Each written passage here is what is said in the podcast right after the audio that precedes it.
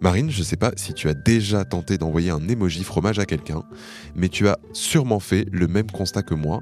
On est en France, le pays des 365 fromages, comme l'a dit De Gaulle, et pourtant, le choix reste tristement limité. Un pauvre triangle d'émental ou de gouda, on sait pas trop. C'est scandaleux quand même, non? Écoute, maintenant que tu m'en parles, c'est vrai que la dernière fois que j'ai organisé une soirée raclette, j'ai dû envoyer l'emoji gruyère. J'étais un peu déçue. Et pourquoi pas développer un emoji camembert aussi? C'est d'ailleurs la question que s'est posée la fromagerie Gillot en 2018. Elle a lancé une pétition pour le créer. Apparemment sans succès encore. Oui, la pétition a comptabilisé moins de 2000 signataires, un sacré flop. Mais elle a eu le mérite de poser de vraies questions. Comment fait-on des emojis Faut-il faire campagne pour en créer? D'où viennent ces petits symboles qu'on utilise tous les jours? Et qui décide de leur design, de leur sens et de leur naissance? Orange vous présente le mémo. Bonjour Marine. Bonjour Germain. Bonjour à toutes et à tous et bienvenue dans Le Mémo, le podcast qui décrypte la société numérique à travers les médias. Aujourd'hui, nous consacrons notre épisode à un sujet qui peut sembler frivole de prime abord, mais qui est fascinant sous bien des angles, les emojis. Selon une étude de Brian Evans, autrice de The Emoji Code, plus de 70% des jeunes préfèrent exprimer une émotion en s'appuyant sur ces symboles plutôt que de l'écrire uniquement avec des mots. À l'échelle globale, on échange plus de 10 millions d'émojis chaque jour, mais d'où viennent-ils réellement? Comme les gifs et les mèmes, les émojis font partie des éléments visuels qui agrémentent nos communications écrites. Mais la différence, c'est que les émojis sont créés de façon centralisée. Toi, par exemple, Marine, tu ne pourrais pas en créer un du jour au lendemain, contrairement à un gif.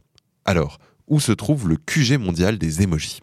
Comme tout le reste, c'est dans la Silicon Valley que tout se passe, dans les bureaux d'une organisation qui s'appelle le consortium Unicode. Pour comprendre ce qu'ils font, il faut parler du phénomène du carré blanc. C'est cette icône qui montre que ton opérateur n'arrive pas à afficher une information envoyée par un autre appareil. Depuis 1991, Unicode essaie de résoudre le problème de la standardisation des caractères, en arabe ou en coréen par exemple, pour que le même code soit lisible sur plusieurs plateformes.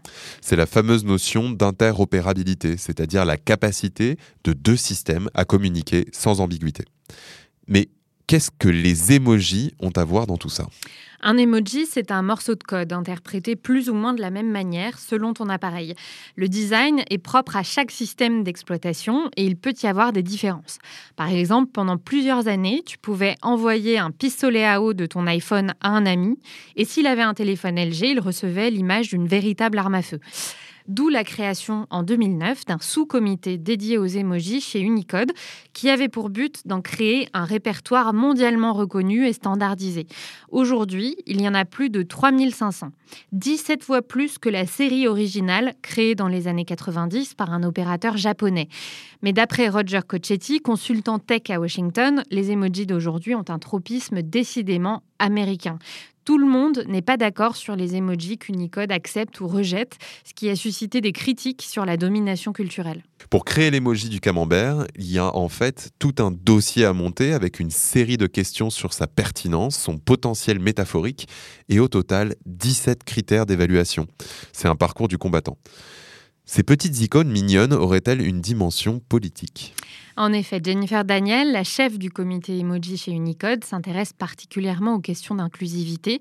Je lis dans la MIT Review qu'elle joue notamment un rôle critique dans la création d'emojis non binaires. Par exemple, en 2019, le comité a déployé un emoji de bébé habillé en blanc et non pas en rose ou en bleu, ou un policier avec des cheveux courts mais sans moustache. C'est donc elle qu'il faudrait convaincre pour créer mon emoji? Oui, mais c'est loin d'être gagné. Elle explique bien dans sa newsletter qu'Unicode reçoit énormément de propositions et ne valide pas tout. Par exemple, il n'y a pas d'emoji spécifique au coronavirus et c'est pas grave. Au lieu de chercher un emoji pour toute occasion, dit-elle, il faut pouvoir les combiner de manière créative pour exprimer ce dont on a besoin. En début de pandémie, les internautes associaient par exemple spontanément l'icône de la couronne avec celle du microbe. Voilà pourquoi Jennifer Daniel privilégie les emojis qui n'ont pas seulement un sens littéral, mais aussi un sens potentiellement métaphorique et symbolique. D'accord, mais quelles idées peuvent être exprimées en conjuguant des emojis et quelles idées méritent un emoji à elle toute seule? Cette distinction me semble assez subjective en fait. Tu n'es pas le seul à l'avoir remarqué. Virginie Béjot, autrice d'un mémoire intégralement consacré aux emojis, le dit à Numérama. Le standard informatique développé par le consortium Unicode s'apparente à une véritable boîte noire. Les emojis sont vecteurs de soft power. Chacun cherche à y retrouver sa grammaire. Twitter déploie d'ailleurs régulièrement des nouvelles icônes pour les hashtags politiques, par exemple l'emoji Théolé pour le mouvement démocratique en Asie. Et cette nouvelle langue n'échappe pas à certains groupes militants. Une association féministe a lancé une campagne pour que les menstruations aient elles aussi euh, leur emoji pour lutter contre le tabou autour des règles. Et même si la création d'un emoji échoue, il est toujours possible d'en détourner un qui existe déjà. C'est le cas pour l'emoji du serpent dont s'est retrouvée inondée la candidate à la présidentielle états-unienne Elizabeth Warren, que ses détracteurs comparaient à un serpent. En 2015, Apple a développé des emojis dont on pouvait choisir la couleur de peau. Une icône reste cependant par défaut de la couleur jaune, c'est la poignée de main. Sept ans plus tard, on attend toujours de pouvoir personnaliser cette poignée de main. Qu'est-ce qui explique ce retard? C'est le vilain petit canard, comme je lis dans Numérama, et il illustre bien la complexité de rendre les emojis inclusifs. En fait, c'est la seule icône dans laquelle il y a un contact entre deux mains appartenant à deux personnes différentes. Comme les opérateurs proposent cinq couleurs de mains différentes, il y a donc une vingtaine de possibilités à décliner. Une image dans l'article montre bien l'ampleur du choix, mais c'est en cours. Si le planning est tenu, ces déclinaisons seront disponibles en 2022. Qui est décisionnaire au sein de ce consortium?